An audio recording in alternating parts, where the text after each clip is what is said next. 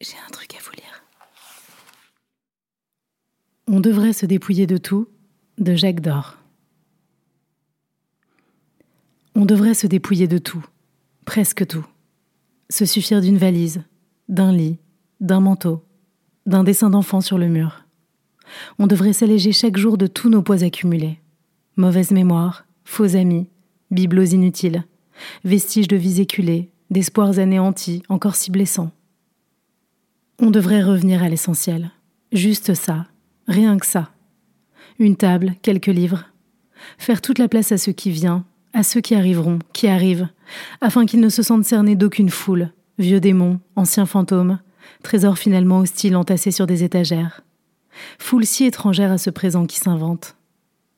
Il faudrait se dépouiller de tout, ne garder au beau milieu de soi qu'une furieuse envie d'espace, de vrais désirs, de souvenirs à venir, de luminosité, de plumes et de bras ouverts.